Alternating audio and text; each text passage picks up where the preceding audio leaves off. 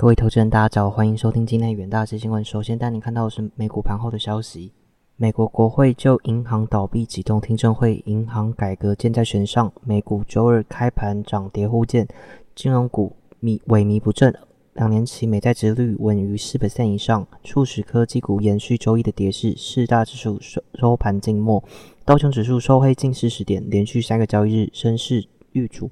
标普普尔五百指数跌零点一六 percent。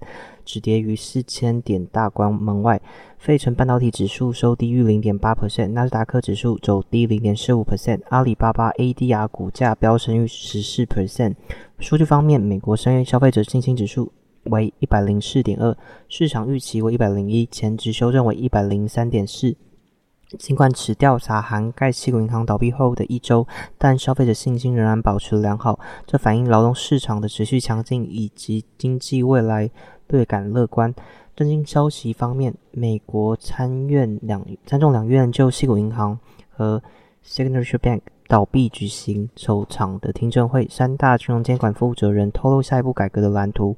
其中，联准会金融监管副主席巴尔表示，西谷银行倒闭证明需要加强银行体系的韧性，有必要对资产规模超过一千亿美元的银行实施更严格资本和流动性标准。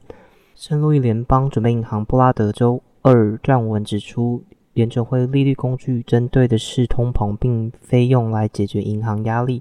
根据协议的 Fed Watch 工具显示，交易员预测联准会下次升息一码后转向宽松的可能性超过五十 percent，但布莱德等华尔街分析师却认为联准会今年升息机会不大。市场对于联准会将降息压出是误判。除了银行危机和联准会相关消息之外，投资人也关注债务上限的问题。众院议长麦卡锡周日主动致函美国总统拜登，要求就提高债务上限问题展开谈判。他概述共和党期望的开支削减、监管改革和收回未动用的新冠疫情资金等要求。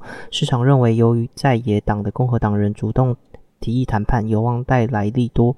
随着美中科技不断升级，中国商务部长王文涛周日试图向艾斯摩尔等负责人保证。即使荷兰政府对先进半导体技术出口实施新的限制，北京仍然是一个可靠的伙伴，呼吁双方共同维护全球半导体的产业链供应。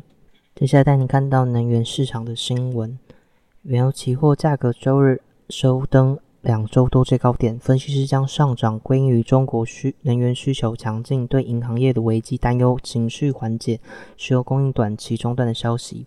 与此同时，天然气价格创下二零二零年九月以来的最低收盘价。由于美国部分地区的气温预计更加温和，削减需求预期令价格承压。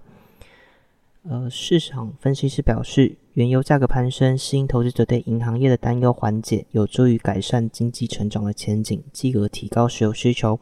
供应问题也成为市场的焦点。施耐德电气全球研究与分析经理 Robbie。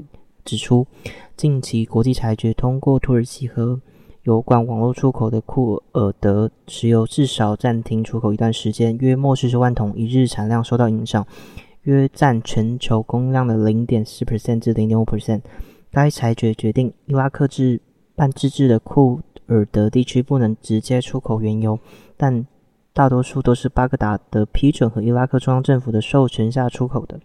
虽然石油连续二日上涨，但本月迄今仍大幅下跌。价格期货高阶市场分析师指出，呃，石油遭抛售是因为投资人担心银行业的问题蔓延，并非石油任何实质供需基本面的相关原因。市场试图了解西银行倒闭和瑞士信贷出售。这两件事情对整体市场的冲击有多严重？但结果却反而可能有利市场，因为银行业出现了裂缝，将迫使全球央行放缓升息，从而让石油需求不受限制。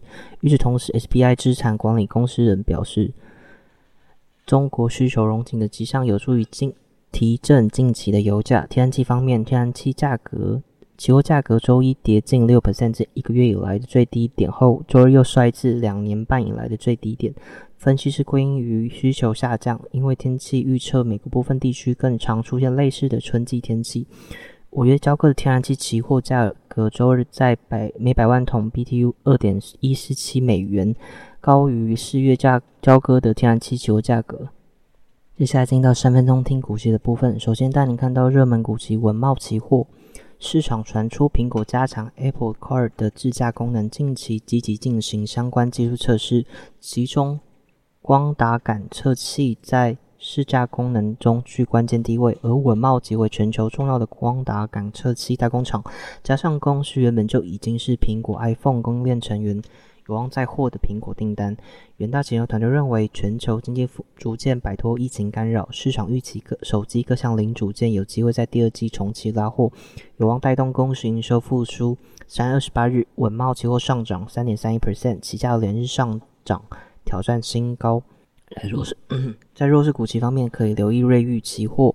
由于车用电子应用趋势明确，车内传输速度与制造量增加，瑞昱近年持续发展车用领域，其以太网络晶片产品打入车用市场。但近期传出中国车市因经济状况不佳，呈现销量低迷的情况，恐冲击公司车用营收表现。